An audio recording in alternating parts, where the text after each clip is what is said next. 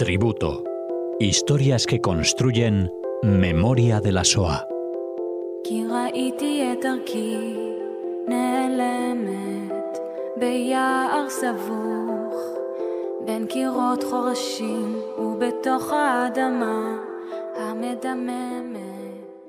Bienvenidos a todos los oyentes de este programa, de este tributo, aquí en Radio Sefarad, un programa que nos acerca a Cecilia Levitt. ¿Qué tal? Hola Alex, buenas tardes. Bueno, Cecilia, de nuevo aquí con nosotros y con los oyentes de Radio Sefarad para rendir homenaje, para rendir tributo a una mujer, en este caso a Batseba Aguilad. Sí, para mí hoy, hoy me siento muy privilegiada. En esta oportunidad no es que leí un libro, eh, sino que visité a Batseba este verano en el kibbutz Givat Oz, gracias a mi amiga Sandra Drucker, quien me facilitó esta entrevista.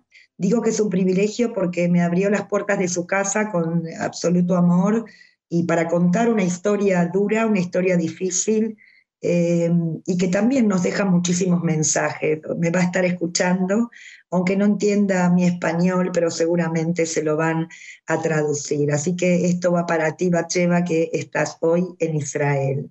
Así que a mis oyentes eh, os cuento que Bacheva, en realidad su nombre es Sabina Gitzin y nace el primero de enero de 1937 en Rumanía, en una ciudad llamada Yassi.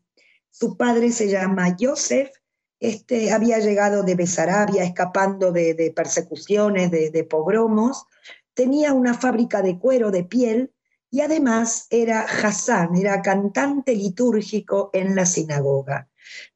Su madre, Maike, se ocupa de la casa porque tienen 11 hijos, nueve chicas y dos chicos. Y Barcheva era la número 10. Eh, es muy importante hablar de esta ciudad de Yasi eh, porque es relevante en la historia de Rumanía. Estaba ubicada en la región oriental de Moldavia, podemos decir que en la frontera con Rusia. Y así, por ejemplo, había sido la capital temporal de Rumanía en la Primera Guerra Mundial, y también eh, se encuentra en una ruta comercial que, iba de Polonia a Besarabia, y por eso muchos judíos se sienten como, bueno, atraídos por esa ciudad a nivel comercial. Entonces ya en el siglo XV y en el siglo XVI hay una comunidad judía muy organizada. La historia de la ciudad, la historia de la comunidad judía es muy extensa. Los judíos se van a dedicar principalmente al comercio y a la artesanía. Había asociaciones profesionales, sindicatos de sastres judíos, de zapateros judíos, sombrereros, había 55 oficios. Y en 1908 los judíos ya eran el 77% de todos los artesanos de la ciudad. Y desde finales del siglo XIX el comercio de pieles ya era dominio de los judíos. Otras ocupaciones eran arrendatarios, también eh, profesiones liberales, eran abogados, docentes. Eh, los judíos, como digo, juegan un papel muy importante aquí en Yasi en el desarrollo económico de la ciudad. Pero además de esto, la comunidad judía eh, tiene instituciones comunitarias muy, muy importantes. E, es un centro de creatividad judío. Hay eruditos alágicos, hay grandes hasídicos que viven allí. Se abren escuelas modernas. La red Tarbut de colegios está instalado también en Yasi. Hay movimientos juveniles sionistas que se van a fortalecer también después de la Primera Guerra Mundial. Pero el antisemitismo estuvo presente siempre en Yasi, a lo largo de la historia. Y ya llegando a la época que a nosotros nos eh, interesa, que ya es la Segunda Guerra Mundial, deciros que en 1941 Rumanía se va a unir a la Segunda Guerra Mundial, se va a unir como aliado a la Alemania nazi, y en ese momento hay 45 mil judíos que viven allí, hay 112 sinagogas, 17 instituciones educativas, hay un hospital judío y en 1940, el general Antonescu había llegado al poder y este forma un gobierno con un partido fascista que se llama la Guardia de Hierro. Y como dije recién, en el 41 ya Rumanía se une a la guerra como aliado de la Alemania nazi. Este partido, ¿no? la Guardia de Hierro, eh, lo llamaban los legionarios, era el apodo que le habían dado a los miembros de la Guardia de Hierro. Y ellos van a gobernar sin obstáculos. En 1941 los legionarios llevan a cabo órdenes antisemitas muy severas, destruyen sinagogas, eh, profanan rollos de la Torá y objetos sagrados. Los judíos, bueno, tratan de resistir.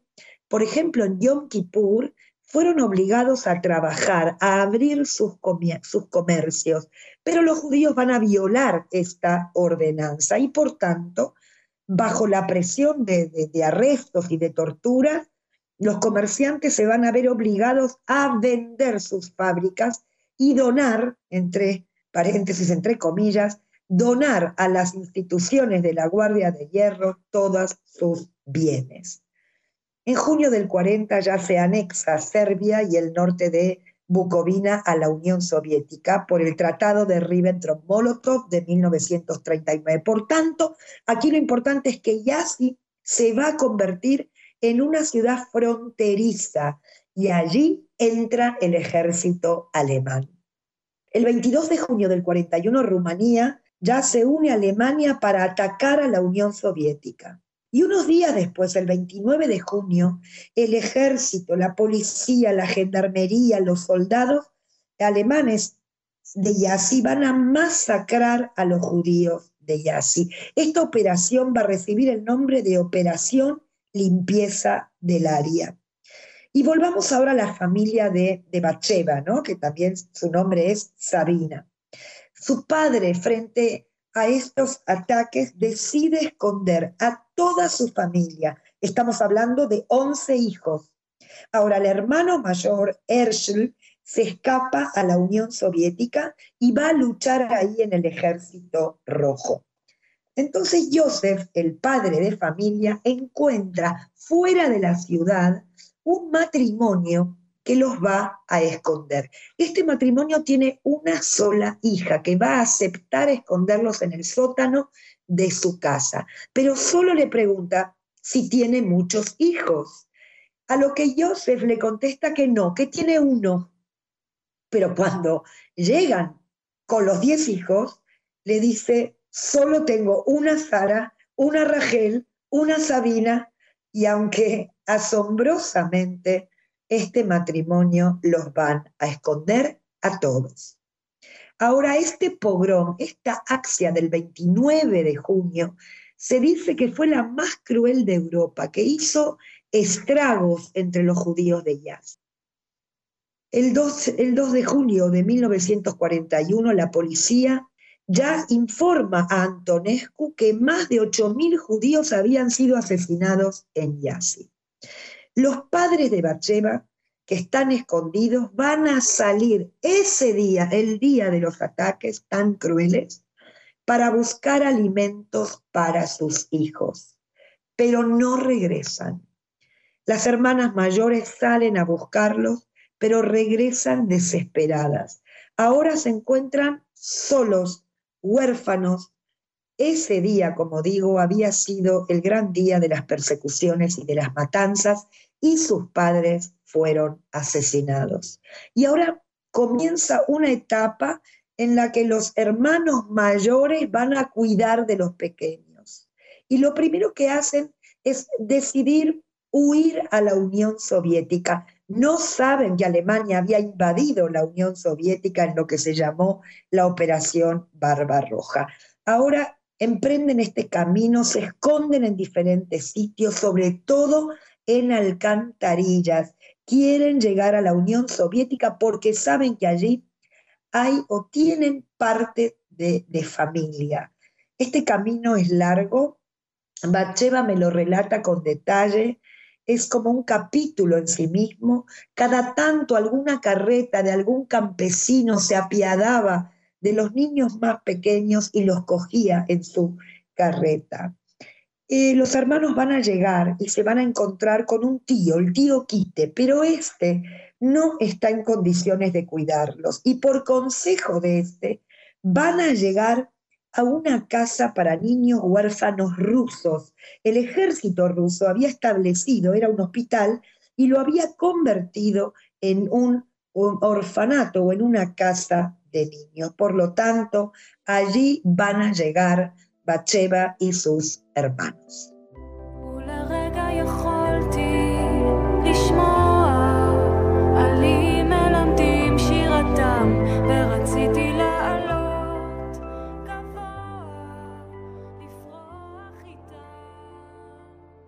En este orfanato, eh, los hermanos pequeños que estamos hablando de Bacheva, de Arié y de Rachel son los más pequeñitos, podemos decir que son inseparables y están al cuidado de sus hermanas mayores, que en este caso es Rivka y Esther. Aquí en este orfanato de niños rusos el sufrimiento es muy grande, porque, bueno, padecen humillaciones, separan a Arié, el hermano varón, lo separan y sufre muchísimo al estar separado de sus hermanas. Pero sin embargo, le van a ofrecer a Esther, que es una hermana mayor, le van a ofrecer trabajar en esta casa de niños, en este orfanato, trabajar como auxiliar, como ayudante. Eh, por lo tanto, Esther ahora puede cuidar más de sus hermanos pequeños. El invierno aquí es muy crudo, no tienen calcetines, no tienen ropa de abrigo, el director del orfanato era un militar del ejército ruso y tiene un niño pequeño. Por lo tanto, cuando él viaja, le va a pedir a Esther que cuide de su niño en la casa del director que quedaba a dos kilómetros aproximadamente del orfanato. Allí, en esa casa, por supuesto que el invierno se va a pasar mejor. Eh, el, el, director viaja, ¿no? Como digo, y ahí Esther aprovecha y lleva a sus hermanos pequeños con ella. Allí se alimentan mejor y también podían calentarse y secar su ropa. Cierta vez que el director se encontraba de viaje, los niños están allí en el salón. Arié está jugando fuera en la nieve. Arié va a entrar y va a anunciar que el director estaba llegando. Entonces rápidamente se ponen a recoger la ropa, se calzan, ordenan el salón, golpean la puerta, la puerta se abre y frente a ellos no estaba el, el director, sino que había aparecido un soldado ruso, alto, cubierto de nieve, los observa a todos y pasaron apenas pocos minutos hasta que Sara, una de sus hermanas, reconoció a Ersh, a su hermano mayor, que, como dije antes, había sido enviado a principio de la guerra, eh, cuando los rumanos capturaban a hombres para cavar pozos, el padre lo había enviado a la Unión Soviética y allí en Rusia había sido reclutado para el ejército rojo. Mucha emoción al verlo, habían pasado ya muchos años, cuatro años aproximadamente, que no lo veían. Fue gracias a Yoshana, una de sus hermanas, que está también en la Unión Soviética, que consigue contactar con él a través de soldados rusos y es así como Ersch supo dónde estaban sus hermanas. Y a pesar del invierno, él va hasta allí. Alemania nazi ya está perdiendo la guerra, los rusos comienzan a avanzar, van liberando poco a poco parte de los países que la Alemania nazi había ocupado. Ersch el hermano mayor, es quien va a sacar a sus hermanos de esta casa de niños rusos, de este orfanato, y los va a llevar a la casa de una tía. Esta tía Rosa vive en Chernobyl, en Rumanía. Los, parte de los hermanos eh, se habían instalado en Soroka y ahora los 11 hermanos se reúnen en Chernobyl, en Rumanía. Y podemos decir que la familia o los hermanos nuevamente se reúnen por un tiempo breve, porque ahora que la guerra terminó, la gran pregunta es ¿a dónde ir? La Unión Soviética ya había impuesto el cierre de sus fronteras. Bacheva ya tiene ahora ocho años. Y ella me cuenta que para ella, ahora, una vez que acaba la guerra, comienza la parte más dura de su historia. Ahora toca nuevamente deambular, nuevamente orfanatos y nuevamente huir. Primero de la Unión Soviética. Y aquí los once hermanos se vuelven a separar. Ersch y otras hermanas se van a quedar en Rusia. Y Bathsheba, Arie y Rachel, que están siempre juntos, junto a Sara, a Rivka y a Esther, van a partir de Rumanía, van a decidir que el único sitio es la tierra de Israel. Se proponen llegar a algún país que los pueda ayudar para poder llegar a la tierra de Israel, pero esto no es nada fácil. Primero se van a instalar en Rumanía en una especie de granja donde los preparan para llegar a Israel, estudian hebreo, pero aquí hay de todo. Hay gente buena, gente no tan buena, no hay comida. La guerra recién había acabado. En el 47 su hermana Sara se va a Israel en un barco que va a ser interceptado por los británicos y va a ser enviada a Chipre. Y meses más tarde va a llegar a las costas de Haifa. Mientras tanto, ya también Rumanía ha cerrado sus puertas. Pachevas y sus hermanos se van a dirigir vía Praga a un orfanato en Holanda, en Ámsterdam.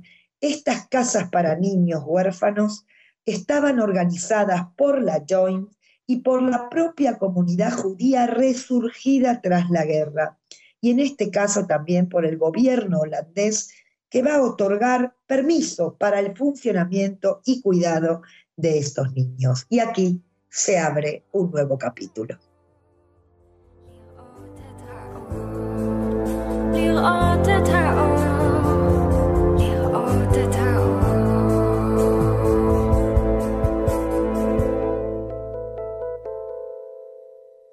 Este hogar de niños que está situado en Apeldoorn, en Holanda, recibe el nombre de Ilania.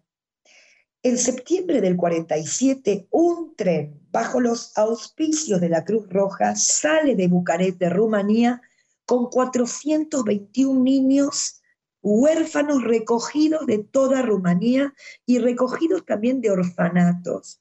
Estaban acompañados por 37 guías y cuatro maestros.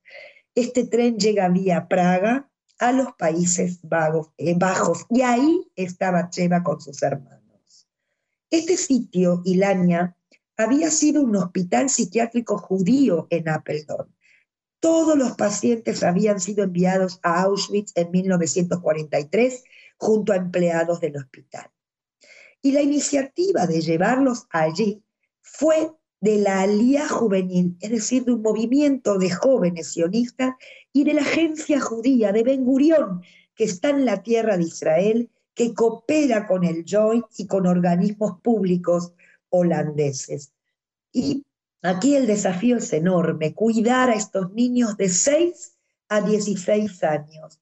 Como digo, Bacheva, Aria y Rachel, los tres pequeños, aquí les va a cambiar un poco la vida. En principio ya Sabina aquí recibe el nombre de Bathsheba. El cuidado hacia los niños es, podemos decir, reparador. Es como estar ahora en el paraíso, así lo define Bathsheba, así me lo cuenta. Los miman, allí hay escuela, hay teatro, hay coro, hay revista juvenil, les enseñan hebreo porque, repito, el objetivo de Ben Gurión, que dirige la agencia judía, es traer a todos estos niños huérfanos, traerlos al futuro Estado de Israel. Pasan tiempo en la playa, juegan al ajedrez, aquí sí hay comida, hay cuidados médicos. Batsheba y sus hermanos estará aquí dos años, del 46 al 48. Y en 1948, en el barco Negva, Batsheba junto a sus hermanos ahora ya tiene ella 11 años y va a llegar a las costas de Haifa, van a llegar de manera legal, llegan 500 niños huérfanos. Dos de sus hermanos, Ersh y Clara, se van a quedar en la Unión Soviética y atención con este dato porque lo voy a retomar después. Batsheba llega a Israel. Este también es un capítulo muy duro eh, nunca se había separado ni de Arié eh, ni de eh, Rachel. Van a ser enviados a un kibutz, al kibutz Bait Sera, pero aquí separan van a enviar a Rachel, que es un poco más grande, la van a enviar a otro sitio. Y, y Bacheva se va a quedar con Arié. Bacheva me dice, nunca me había separado de mis hermanos. Esto fue un dolor, era como si me hubieran cortado parte de mi cuerpo. Y por otro lado, que también hablamos de este tema, la sociedad israelí incipiente, ¿no? No estaba preparada para escuchar acerca de la Shoah. Eh, y también el sentimiento de una niña huérfana entre niños que tienen familia, padres, abuelos, no fue nada simple. Entonces Bacheva guarda, sella, ¿no? Herméticamente todos aquellos recuerdos tristes y se propone ser una niña del kibutz. Ella me dice, me avergonzaba de ser una niña huérfana. Bueno, Bacheva va a crecer, va a realizar el ejército en Israel a los 18 años y allí va a conocer a su marido. Se van a casar más tarde y van a levantar juntos una familia. Su marido también es un sobreviviente de la Shoah de Hungría. Y ambos se van a ocupar del crecimiento de sus hijos y eso les alegra la vida. Los once hermanos van a llegar a Israel pero Ersch y Clara recién podrán hacerlo en 1992 cuando ya cae el telón de acero. Bacheva tenía ocho años cuando se separa de Ersch y cuando se reencuentran, Bacheva ya era una abuela. Hoy Bacheva vive en el kibbutz Givat Oz, tiene 85 años, se muestra activa, alegre, eh, me imprime, ¿no? Se, sienta en el ordenador y me imprime parte de su historia que ella había documentado, se la ve vital. También trabaja como voluntaria en diferentes talleres de adultos del kibutz y me dice, para mí, ayudar a los demás es lo que realmente me hace bien. Hoy, Ariel, Sara y Bacheva, estos tres hermanos pequeños, hoy ya mayores, los tres siguen unidos y viven en Israel. Me voy a despedir y como dije al principio, me siento absolutamente privilegiada eh, por, esta, por haber compartido eh, la, historia, por haber estado en su casa. Nos hemos abrazado, nos hemos tomado fotos eh, y para mí es esto realmente inolvidable. Mm, su hija Liona vive en Gibraltar y tiene un español perfecto y la conocí hace un tiempo. Ella hoy es una artista plástica y es una cantante sefardí. Podemos decir como su abuelo que era Hassan en la sinagoga de Yassi, ¿no? La música está en los genes. Ella les deja un mensaje, ella habla de su madre con un cariño, un respeto y un amor que por eso decido acabar este programa con el mensaje de Liona. Gracias también a ti, Liona. Gracias, Pacheva, que seguro me estás escuchando. Me despido, me despido de mis oyentes con un abrazo. Igmar Hatimatova.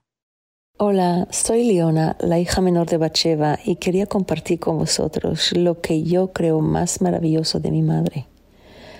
A pesar de todo lo que ha sufrido de niña, o a lo mejor por ello mismo, mi madre siempre ha sido y sigue siendo tolerante, compasiva e inclusiva. Yo recuerdo que ella junto a mi padre siempre solían adoptar los extranjeros que llegaron o pasaron un tiempo en el kibbutz, haciendo que se sintieran a gusto y en casa. A lo mejor por su propia experiencia de falta de hogar, no lo sé, y nosotros crecíamos con nuestros hermanos y hermanas adoptados abriendo nuestras mentes a idiomas, culturas y colores. A mi madre le importa solo el corazón de aquellos que conoce. No le gusta el cinismo, no tolera la violencia ni la prepotencia. Ella es muy sencilla, muy directa, pero muy tierna. Y reconozco que es un privilegio ser su hija. Gracias por escuchar la historia de mi madre. Shana Tova a todos.